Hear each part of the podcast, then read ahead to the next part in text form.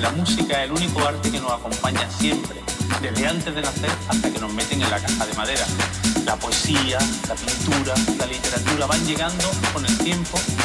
pero la música empezamos a crearla con nuestros corazones aproximadamente en la cuarta semana en que ya